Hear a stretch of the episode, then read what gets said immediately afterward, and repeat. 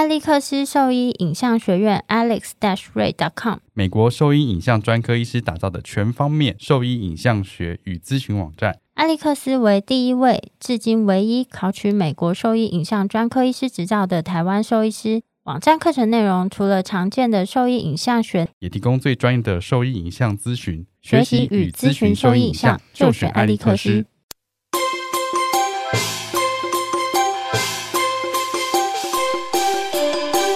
现在收听的是《Lunar Vet Talk》超级好兽医的闲聊时间，我是兽医师林哲宇 Steven，我是兽医师肖慧珍。在这边，我们会用轻松谈论的方式，带给大家一些简单而正确的小动物相关资讯，也会和大家分享一下兽医师日常发生的有趣事情。你声音在抖，不是因为我感冒啊。要对麦克风。我就说我感冒，我已经刚刚很尽力的抑制住那个想要咳的感觉，然后讲完那段话。就是因为你感冒，所以我们已经隔了两周，我们好像没有这么久没有录过。没有办法，这很严重，差点人都要去了。那你可以跟跟我们分享一下，就是今年跨年，就你不在台湾，其实我没有去国外跨过年。我其实去国外跨年好几次啊，好爽哦！那你这次去哪里？我去韩国啊，但是一定要从去韩国之前的故事开始讲起。这么久？没错，因为我就是去韩国。五分钟。好，我去韩国之前呢，我就想说，就是要做一个厉害的事情，于是我又参加了一个登山活动。哦。然后呢？什么问题？不是，那时候我身体健康，一切无恙，我就想说没有问题，可以的。然后我就在那个去韩国前，就插了一个三天的登雪山的活动，然后就好死不死，最近雪山多高？三八八六。哦，三八八六，那玉山多高？三九九，哎，三九五二。嗯，对。那喜马拉雅山？八千多啦。八八四八。哦，是的。然后反正就是。就是，我就想说去雪山嘛，就雪山就是就是下，第一个就是山上是下雪，然后路上是有结冰的，嗯，然后我们的行程其实是蛮轻松的，三天的行程，轻松吗？不是，你先听我讲，坐车，不是，因为理论上三天算是比较轻松的行程，然后但是第一天呢，就是我们只到一个。嗯，最下面的山庄啊，那时候我就觉得有一点怪，因为第一天在出发前我就觉得喉咙有点痛，然后就是平常我其实可以背背蛮重的东西，然后走第一天第一天我们其实大概才你平常可以背蛮重的东西，我说登山的时候啦，登山的时候。我一定要放给肚子，你这好过分哦。就是可以背到一定的重量，然后但是那天在登山走只走一小段，我就完全走不上去，然后我就觉得很不舒服，然后我就觉得很奇怪，怎么可能会这样子？我平常才刚开始走而已，然后就是到那个山庄晚上就非常的冷，然后我半夜就起来的时候啊，就是因为我就开始鼻子就流鼻涕啊，然后喉咙超痛的，然后就开始讲不出话来，然后我就想说。这样的状态，如果再继续往上走下去，我应该会死在山上，就再也见不到就是大家了。所以我就是，我觉得，我觉得你的身就是。你的心，你的心灵想要挑战，但你的身体在抗拒，所以一旦有这个活动，它就会开始没有开始闪警报。没有，但是但是因为我它是保护机制，你知道吗？其实我觉得好像也是，因为我通常去登山的时候状态都还不错，然后我很我几乎是没有晒了，没有听你讲都快要死掉了。那是我回来很累，但是我在登山过程中就是是存活着，只是我心灵很累，但我身体的状态是还 OK 的，然后。那天呢，就是我已经感觉到我的身体在发出警报，说不行不行，你会死掉。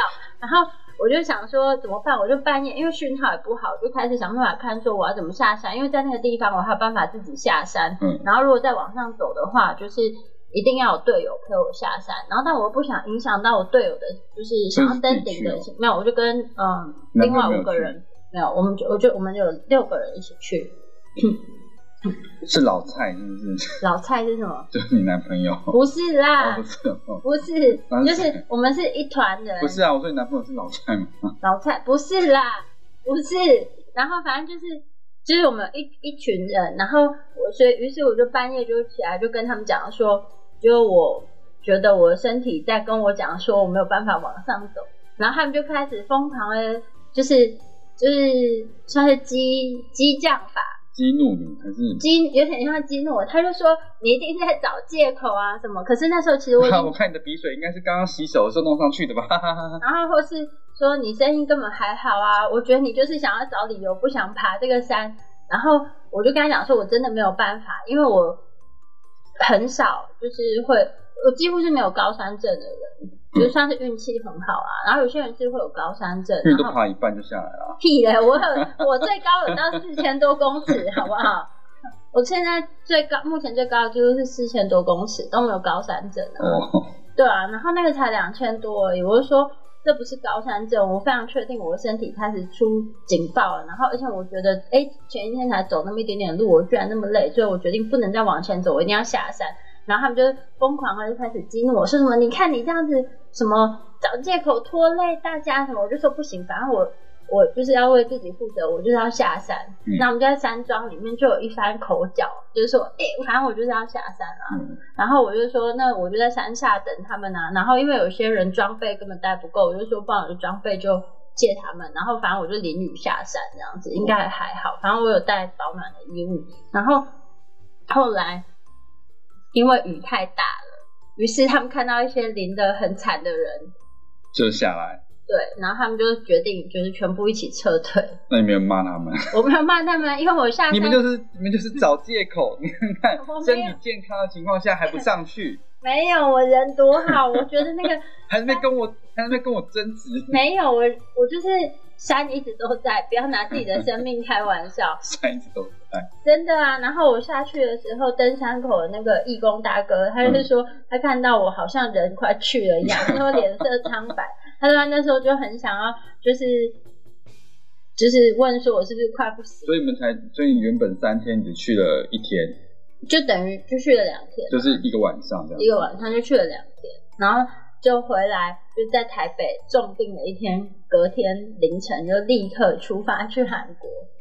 哦，把病菌传给所有机上的人。哎、才没有，我就是怕我得的是流感，就是我先出国前，我有先去看病，然后有先去做流感的快筛，嗯确认我没有发烧，没有，因为我想说，如果我发烧的话，我就不不要出能上机。没有，我发烧我就不要去啊，因为不要造成别人的困扰啊。嗯然后如果是流感的话，我也不要去，就是虽然当损失那个机票钱了。嗯，然后你到时候被肉搜，我旁边那个，对啊，那女生咳得快要死掉了。还敢上飞机，真的好酷。对，所以我就先去自费做了快筛跟就是检查，医生说 OK，我还问医生说，那你觉得我这样出国还行吗？他说应该还可以啦，啊，你就今天就多休息这样子，然后他就开了七天的药给我，嗯然后于是我就到了韩国这样子，然后没想到韩国冷的要命，冷这个的要，我之前去好像是十月吧，十月大概十十月大概好像十几度吧，或者是十度上下，十度。我还是穿短裤。哎、哦，好强哦，我根本不行，没有那边的人没有这样穿啦，嗯。那边都穿长裤跟大衣，哼然后 然后我老婆说你是神经病、哦，人路上都在看你，谁在穿短裤啊？你不冷吗？没有，就是我上面是厚的衣服啊，可是我下面是穿短裤。可是台湾寒流来，你不是也都这样穿？因为台湾真的今年真的都不冷，所以我真的我达成了整年都穿短裤的一个成就。真的耶好厉害！你只有去演讲的时候才穿长裤，真的看你穿长裤就知道哦，今天没有，我跟他们说，我下次演讲我要办一个那个短裤趴，大家都要只能穿短裤才能进来，不行啊，在冬天想要逼死谁啊？就大家都要穿短裤。然后反正去韩国，就是我那天只是穿靴子跟厚袜子，我想说，哎，这样应该还可以的？我那时候没有自觉，然后后来我隔天就是给我男朋友传给我看那个他那时候的截图，因为我就在路上一直跟他叫说，我脚趾头快断了，我真的快不行了。然后他就说哪有那么夸张怎么办？他隔天默默给我看那个截图，他说哦，其实昨天是负七度。然后我就说，那我脚趾头要断了是合理没有啊，的事体情体感温度是这么低的吗？体感我我根本无法感觉，我就觉得我鼻涕掉下来都是那个就是很哎、你知道就是就是冷到一个程度之后，你就会开始觉得热，但是快去了的时候吗？因为你的感觉受器已经坏掉了。没有，还没到那程度，因为我一直都呈现一个快要冷死的状态。可是他都到室内就没事啦，他们室内的那地热都超热的。对对啊，可是我那天室内像夏天一样。没有，我那天去的室内都也没有很热，然后我就想说，因为去之前他们就跟我说室内超热的啊、我就想说哪有，还是冷的对啊，我在室内都喝冰水，他们都只提供冰水，我觉得超舒服的。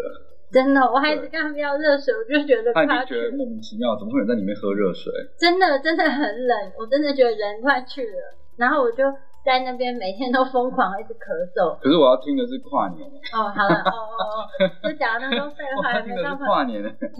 那你所以那边你们原本预计跨年应该是很好玩的吗？我也不知道那边跨年能干嘛。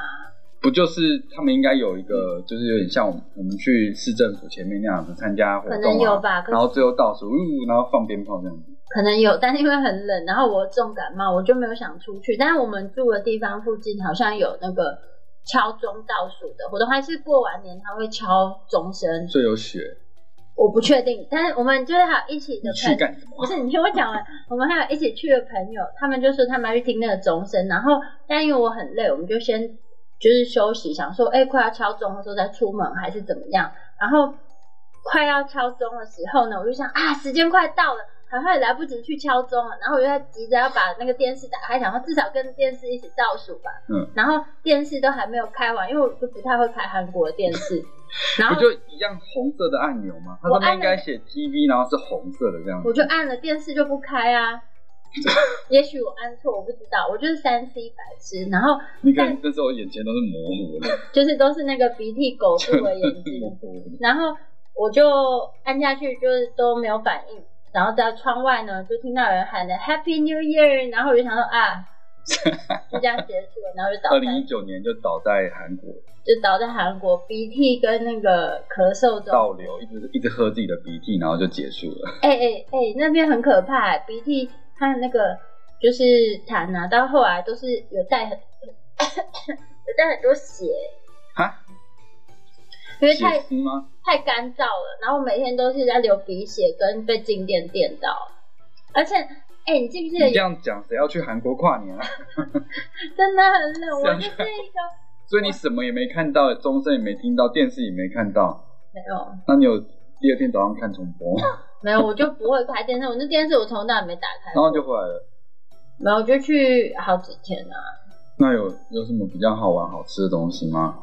哦，我有去吃你推荐的陈玉华一只鸡啊，我那我哦，我推荐陈玉华一只对啊，你有推荐陈玉华一只好吃哎、好吃啊！可是我就是吃完之后离开那个店，在那个店门口旁边两间，马上就看到一个卖什么狗肉汤，而且哦，我没有注意，我那时候去没有看到啊。他就在陈玉华一只鸡右手边是孔林一只鸡，然后孔狗林肉一只，对，然后就是孔林一只鸡旁边就是狗肉汤。没有，他就写什么狗肉香肉汤、狗肉汤，然后还写 dog soup，然后我就想说，天呐天呐，怎么会这样？然后重点是，我就一经过那个店门的转角，我就看到一个被剁碎的狗的骨架在那边，我就看到它的嗯这你什么？骨盆哦，跟它的肋骨，然后肉被掏空，然后我想说，Oh my god，在这个这么繁华的地方，居然可以卖这个，这样合理吗？啊好恐，是听起来是蛮恐怖，因为我没有，我那时候去我没有注意有这样的店，呃，那我那时候就是晚上啊，我是下午去的。是我是晚上，然后那个我没有特别注意，可能他晚上没有开吧。不可能，而且我还看到里面有人在吃，然后我就在门口一直咒骂，我就说这些人真的很过分，那怎么可以你们照？相，我本来想把它照下来，把他们拍下来，在吃的那些人拍下来，还要把那个被杀掉的狗狗拍下来，为什么很可怜啊，啊？有点恐怖，很恐怖。只是我们是平常的外科医师，怎么会觉得？但是那不一样，它肉被剃干干净净的，然后就就是是要做剩标本才会这样做啊。它就剩下一些肉在上面。我就想说，Oh my god，那真的是狗的骨架没错。以我专业的判断是狗，吉娃娃吗？不是感觉是土狗类的。哦，不是，谁要吃吉娃娃？谁要吃狗啊？不是啊，谁要吃吉娃？吉娃娃那么小只，它大概只能做孔林一只吉没有啊，娃娃春，鸡有人吃啊，还是小只的啊，所以它就是小狗汤，川狗 小狗啊，好可怕哦，真的很可怕。很可怕，而且怎么？我以为他们就算吃狗肉，会在比较隐秘的比较不小角落。会那么明明目张胆，对啊，我就是，所以它其实是合法的。我今天有问助理，然后助理跟我说，现在在韩国呢，就是狗肉汤，他们是禁止，特别因为要食用饲养狗，就不能不能饲养专门来吃的狗。但你如果养猪这样，不能不能养猪来吃，但是可以去山上抓就可以抓路上的狗吧？抓什么抓路上，他应该抓那个流浪流浪动物吧？哦，啊，那流浪动物不是路上的狗？没没有，你路上狗听起来像是我今天牵狗出去被你抓走了啊。哦，就是对流浪狗。可是那地方那么冷，狗我觉得活不下去，负七度哎、他们可能比你强，负七度负七度活不下去。他们可能比你强。我就是到后来有一天好像是三度的时候，我那天觉得哦好温暖哦，我想说没想到我的身体也可以适应三度的环境了呢，嗯，陈玉华一只鸡好吃，好吃啊。那台湾的孔明一只鸡不行，然后我没有吃孔明一只鸡，差蛮多，那味道差蛮多的。反正去那边就超冷的啦。哦，等下我会去做一个活动，什么？我会去钓韩国鱼。什么东西？韩国你是埋这梗埋很久了？对啊，白痴哦、钓什么韩国鱼？啊，你这样会被你妈杀掉。没有我那你有把钓钓起来的韩国鱼杀来吃吗？没有，他不给没有给我们杀，但是他有烤韩国鱼，韩国鱼给我们吃，那烤韩国鱼好吃吗？腥味有点重。哦，对啊，然后呢？所以我不敢跟我妈讲这个梗，他可能会杀你。哦，对我怕被我妈宰。我那我岳母前天问我说，她说啊，你们这一定要去投票啊，这次一定要去投票，好像很多人出来投票。嗯，我说哦，我会去投啊。然后他才、嗯后来又意识到说，哎、你要投谁？我说嗯，那我还没想好。哎呦，你这个 这个家伙还真机灵然啊！后他就说哦，他就拍拍我肩膀说，我给韩国语啊。他我跟你讲过嘛，他上次上次就是我老婆啊，嗯就是有一天神神秘秘的，好像在在处理事情，然后要去邮局，他说邮局早上还有有开，他要去转账之类的。嗯然后我想说你又买了什么，然后他就不讲，然后我说好吧随便，然后他就去转转转完钱之后，然后最后再把收据拿给我看，然后我说干嘛给我看？我没有想要知道，然后上面就是那个捐捐钱给韩国瑜的账户，然后明知道你会不爽，他还故意他秀给你。故意的啊，他说五千块，哦，干嘛给我看？为什么给我看？我没有想要知道，我没想要知道。我 说为什么？为什么他？为什么你妈捐钱不给我？对啊，就是你丢到海里面都比捐给他好啊好，我们这样立场好明确哦，啊！我就是没有啊，嗯那是每个人的政治我没有，我没有，我没有说他不能做这件事情，但是他就我觉得现在就比较像是一个信仰啊，你不会去干涉别人的信仰，但是你可以，你可以批评，呃，不是他也可以。批你可以，你可以去评论那个信仰做的事情是不是是不是合理的合理恰当，对啊，是不是合理的？这样子，所以那是他的信仰。他们就像崇拜偶像一样，他妈也是会去追那个，比如说他去台中造势，他就会下去啊，啊，真的？哦跟我妈一样，我妈那天还跟我妹没有然后男朋友说，就是就在家里看，然后就跟我妹男朋友说，你知道吗？这个去现场真的很感动，真的会哭。你知道我去高雄的造势造势的那个活动，可是他唱歌这么难听没有，他说现场真的真的感动到会落，Who 泪。cares？Who cares？然后就跟我妹男朋友一直讲，然后我妹就在旁边一直白眼，嗯，什么？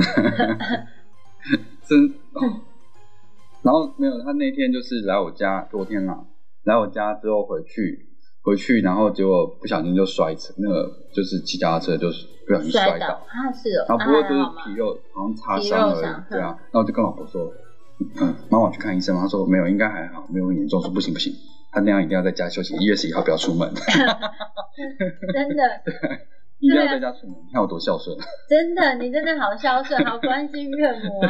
你看，跟他讲一月十一号好好在家里休息，啊不要千万不要去人挤人，还要排队，太辛苦了。哎，我们自己二十分钟。在讲废怎么办话，？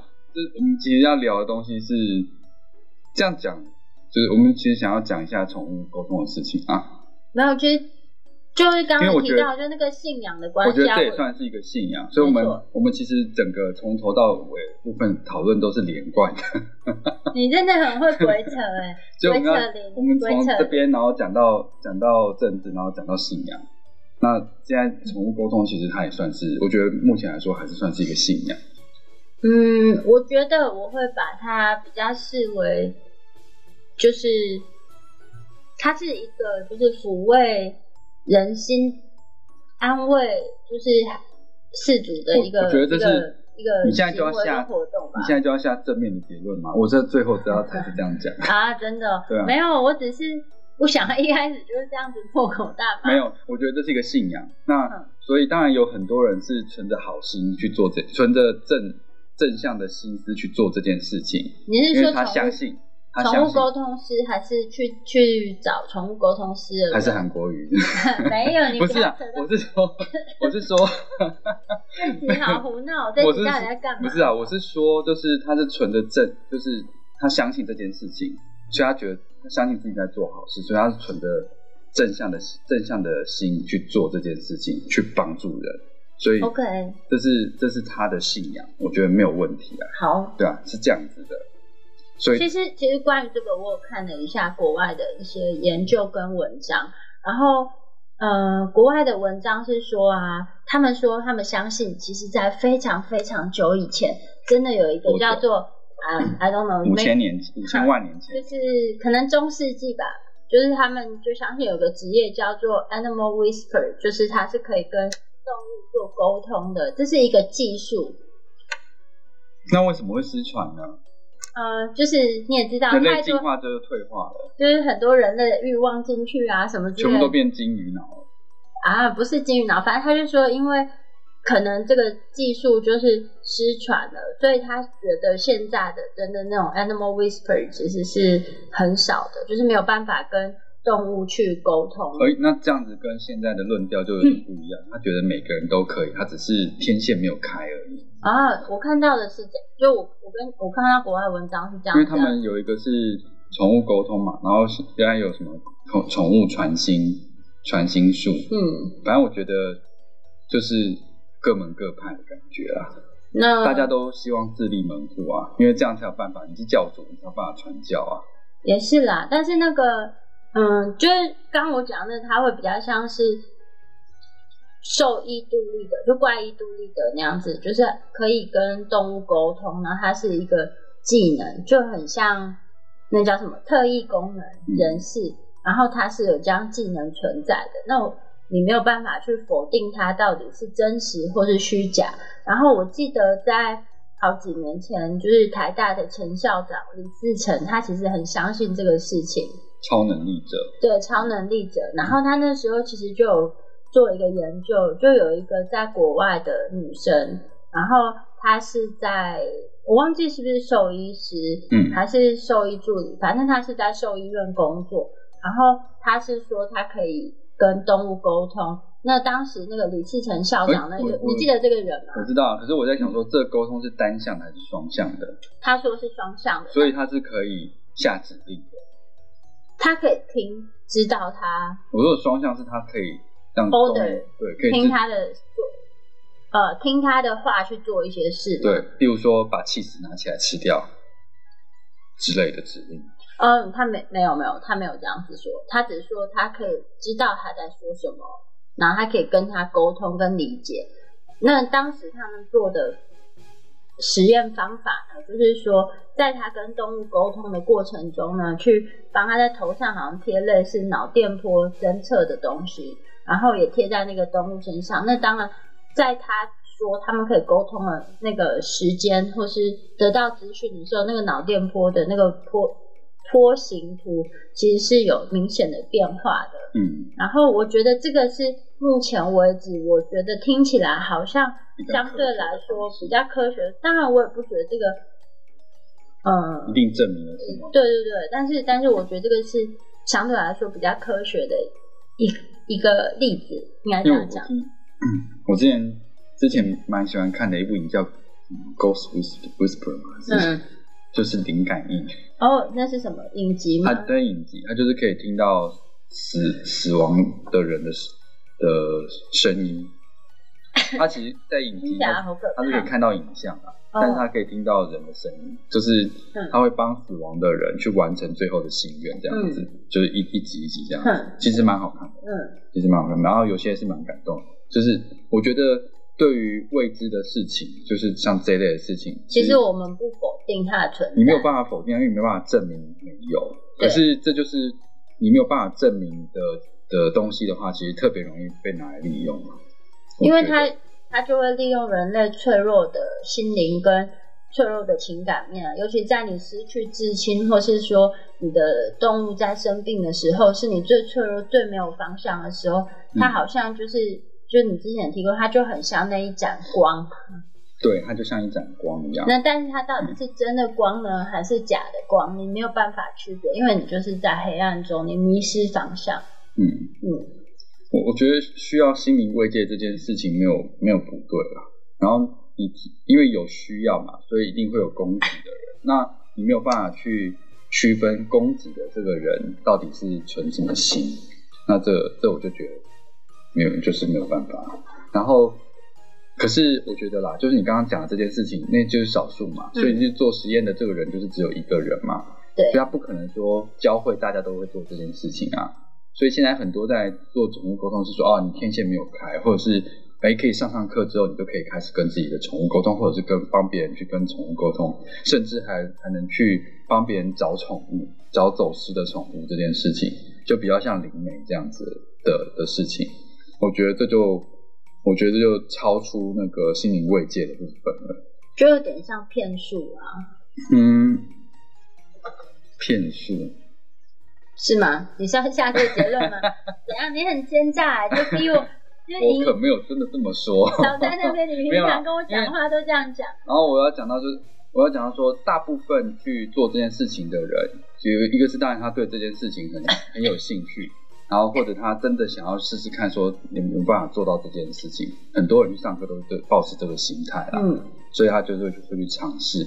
可是，在教授的人可能不一定是这样想，我我认为啦，嗯因为像之前不是有一个事情是有人拿着一就是拿一个图，他们不是很多人就看着图就可以知道，看着照片就可以知道说这这个动物在想什么或干嘛的，不是有这种子，或者是看看看 line 啊或视讯就可以了，嗯超扯，鬼扯。然后他这个就是他就拿那个照片嘛，就问很有名的，就是网络上啊，或者是现。嗯就是当时很有名的宠物沟通师三个、嗯。去问他，问他们哦，他们可以讲的天花乱坠的，就是讲到前世今生去了，嗯。然后这这个这个动物在想什么或干嘛干嘛的，结果最后那个那个那个照片的那个那个东西其实是假的，哦，好像是不是一只假乌龟？对，就是假的。嗯。这这其实就是你看嘛，相信就相信，不相信你还是，呃，就是他他是他其实就是这样子的，他可以讲的模棱两可，跟星座也很像啊。就是你讲的模棱两可，每个星座都会觉得哦，那就是我这样子，哦，所以我觉得那是一个说话的方式而已。然后嗯，然后我觉得最厉害的事情是，因为我有个朋友的朋友在做这件事情，嗯然后那个人其实那个人其实他，我觉得他是一个非常聪明的人，他是台大毕业的，所以呢，你在没有啦，不是我我我的意思是说，他其实是一个脑筋非常好的人，然后他其实讲讲？其他学校毕业脑筋就不好吗？哦，我可没有这么说，这是你说的、哦。我只有说动就。像我说，哦，那那个人是哈佛毕业，所以他脑筋非常好。但我没有说不是哈佛毕业都是白痴这样子。我说他是，我觉得他是聪明人的原因，是因为他其实非常非常会说故事。他从大学的时候就是这样子，他他的作文写的非常，这是为什么我说文笔很好的人适合去当骗子这件事情。哎，因为他可以把一件事情讲得非常动人心弦，让你印象深刻，嗯所以他说服力是非常高的。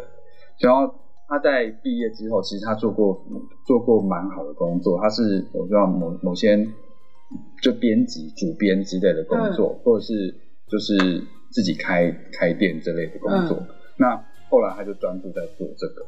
嗯在做宠物沟通、宠物传心这一类的事情，然后他就是自己有粉砖，然后会开课去教别人，不止在台湾，或者是在、或者在上海对。可是会发现一件事情是说，他某一段时间就会推出新的东西，就他不会只有一套东西在。哦，我觉得它非常厉害，很像那个线上游戏一样，就是每段时间会有一个补充包这样子。哦，然后他会把自己塑造成，就是形象是很正面的，然后会有一些比较特殊的案例存在这样子，嗯但是真是假不晓得。那你听他讲这些东西，当然我看会觉得很荒谬啦，可是我觉得他一定可以抓到那个那那一群就是相信的人，嗯，然后去去拓展他的事业，因为这个事业其实原则上是没有成本的。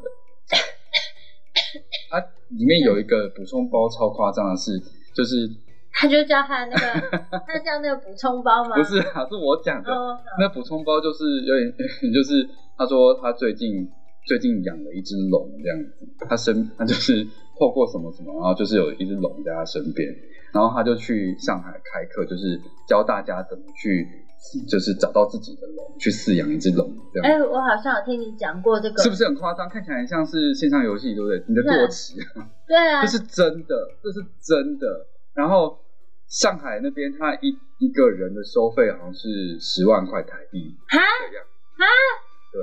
我简直不敢相信。然后课程大纲还列得很细哦，所以我就找到所以我才说你的那只龙？对啊，很没有没有那么没有那么就是肤浅啊，哦，还他还还有很多什么灵柩啊，什么就是很多很多玄学的东西在里面，嗯，然后然后去去包装这个东西，所以我才说他的脑筋非常好，然后他是文笔非常好的人，其实我觉得，然后我觉得这因为大部分的人其实对东西不熟，所以其实你听到不熟的东西，你其实很容易，然后他他的他的样子又是很诚恳，其实很容易被说服，对不对？大部分是这样子。好像是，对啊，而且他那边他去，他不用收很多人啊，他去可能收个十五个到十六个人其实就够了。哇，他年薪就已经百万，对啊，然后回来再接一些那个什么那个零星的沟通案例，对啊沟通案例，那个时薪都非常高的，是哦，就每天只要做一些自己想做的事情，然后去咖啡厅接接案例，这样就可以了。讲讲话就可以赚钱了。好惊人哦，对啊，所以我是说，宠物沟通这件事情就是抚慰人心是好的。嗯，抚慰人心是好的，但是原则上我是不相信这件事情。哎、我现在有点担心，为什？么？担心就是那个韩国的愚人那一段，会不会到时候我们这边被夷为平地，什么意思？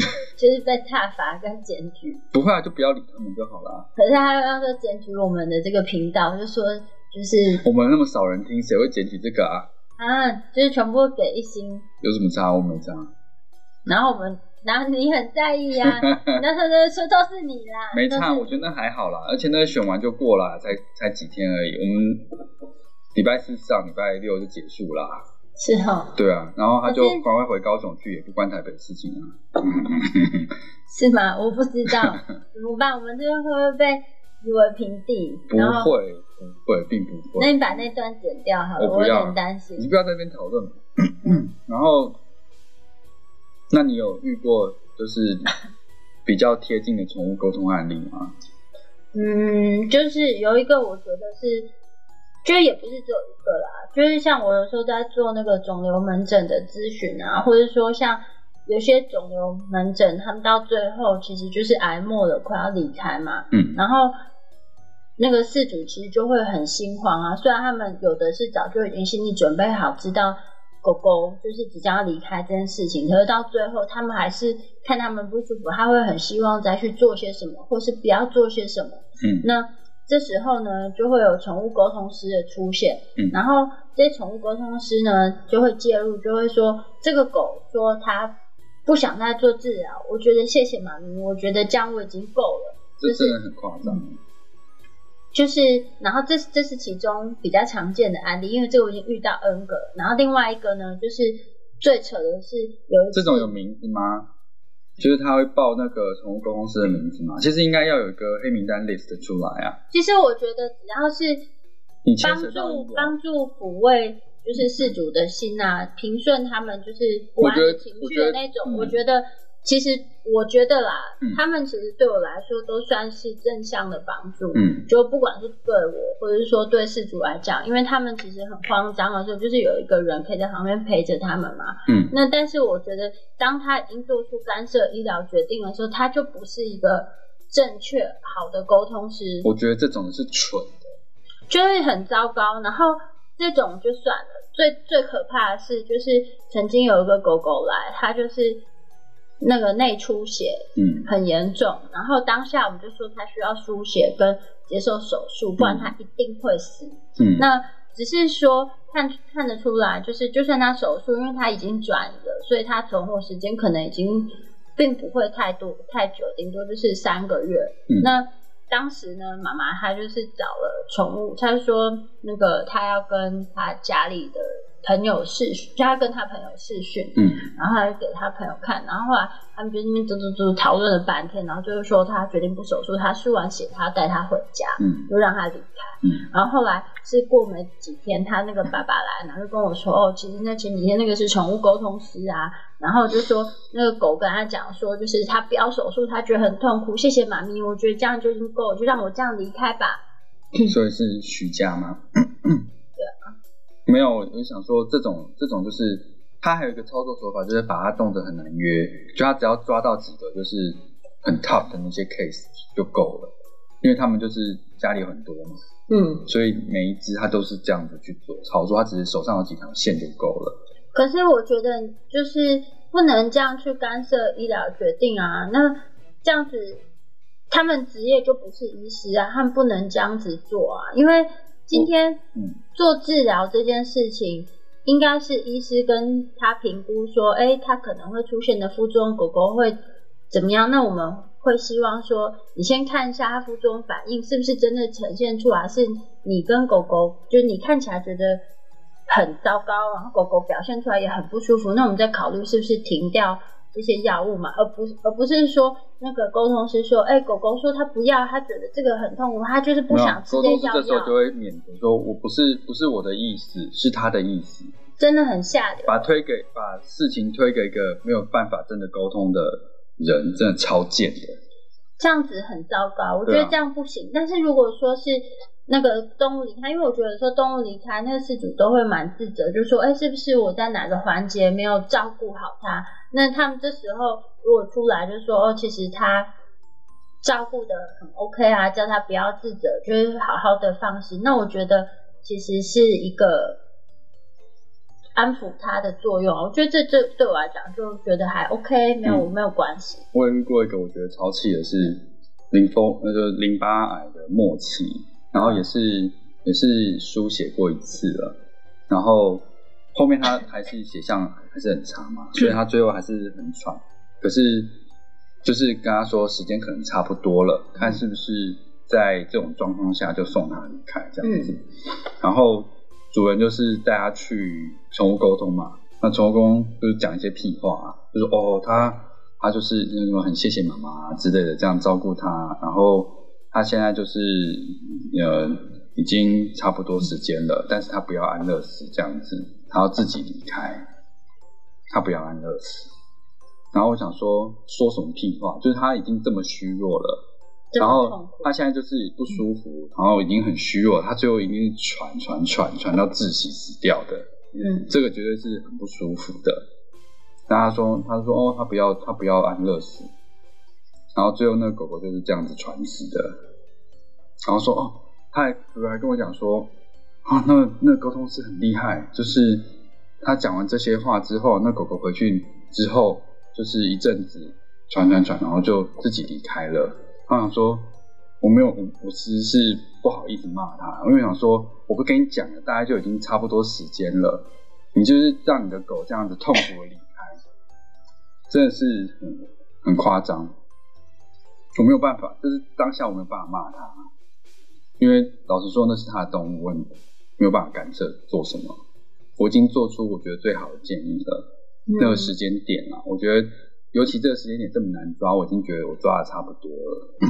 我是觉得，嗯，对啦，好啦，没有什么。哎、但但其实说到宠物沟通啊，有一本书，我觉得它是相对来说比较有根据的，其实可以阅读看看。那它嗯，表面上看起来是在讲宠物沟通，但它其实就是从一些动物的行为，让你去分辨说它现在可能是什么样的情绪，嗯跟什么样的表现。嗯那这本书的作者呢，就是我之前有提到过的那个发明那个就是安定架啊，然后还有改善那个就是牛只屠宰过程的那位就是有自闭症的女教授。嗯那这本书的书名叫做《倾听动物心语》，其实看起来有点枯燥啊，但是其实内容它讲的就是是蛮详细的。然后它是借由，就是我刚刚提到的，它是借由观察动物的一些行为表现，然后去推测说它可能想要表达什么样的事情，让你知道。嗯那我觉得这样这样子的书籍内容其实是比较有科学根据的。嗯然后你如果按照这样子的方式去推敲他可能想要表现的东西，我觉得是可信的，而不是说就是瞎瞎掰一通。嗯，然后那个我们讲好，你说凯里的那个分享的那个宠物沟通啊，没有，我只是想说嗯，我们要讲那么夸张的那嗯，我只是想讲说，他们用的招式其实就差不多是那样子。怎样？他就说哦，那个凤强他他他什么？我看到一个黄色的东西，好像是他最喜欢吃的，这个我看过哎，这个我之前这东西是什么？就是他说哦，他那个亲戚就说哦，那是那个地瓜，他最喜欢吃地瓜，所以是黄色的这样子。他说哦，对对对，是地瓜这样子，这很模糊啊，超模糊的，而且饲料也是黄色的。对啊，超大便也是黄色的，看你就说屎吗？是屎吗？没有，那个这个我听过，因为之前我看过类似的分享，他们也是这样在讲，而且他也说是黄色的，然后那个主人就说哦，是香蕉，没错，他最喜欢吃香蕉了，嗯就是可能黄色是最容易看到的，嗯就是食物的颜色，嗯所以他们就会这样讲。之前也有那个宠物沟通，就说什么呃，那个猫咪在医院的时候，就是跟就跟主人说，他最讨，然后说请他们不要一直透过那个布这样子看它之类的，透过布，就是这样拉那个布。嗯。可是很，这个是只要在医院工作的工作过的一定会一定知道啊，因为猫咪猫咪的话，我们通常会让它在暗室，所以会盖一块布在它笼子前面。那我们要观察它的时候，一定会拉开看一下，这是非常容易预测到的事情。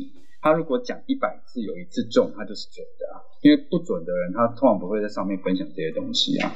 所以这就是一个谬误啊。嗯嗯，但我相信这一些，有些可能真的是像你刚刚提的，有些可能就是真的，真的什么？真的是骗子。就是就是你没有办法区别它的虚实真假。那我觉得最基本的，嗯，一定要看到动物。我觉得只要是透过对，就就透看到动物或是接触，而不是说只有看照片、Line 或是这你又不懂，视讯。你在讲你不懂的事情，我感觉啊，我感觉这你是不合理俗的眼。光在说他们。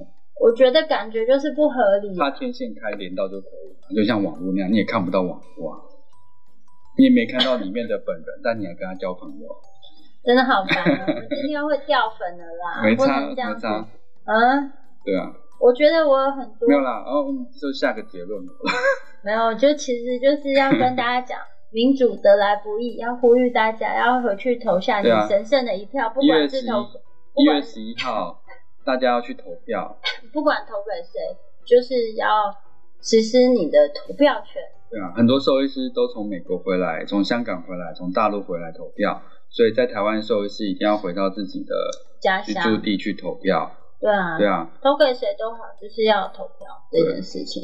嗯，嗯，没有错，像我同朋友就是在美国。对啊 原本原本说不回来，被我一呛，还是说他要回来？被你一呛 对，被我一呛，他就要回来。你就是帮助我很多，就是没有啊没有，他就在他跟我在聊权，他跟我在聊天的时候就骂啊，我想说啊，你又没人回来，关你屁事哦。对啊，你我觉得你只要你投下你的那一票，你才有资格就是对这些做出去做评论啊，不然你你不管是投谁，我觉得就是要对啊，投票。我我们就是尊重每一个人的意愿、意向、嗯，当然信仰、信仰，没错，信仰，对。但是我们可以去评论，这就是民主对，我们去评论这个信仰做的事情，对啊，我们不是我们不是评论这个信仰怎么样这样子。其实我觉得那骗子当然还是骗子。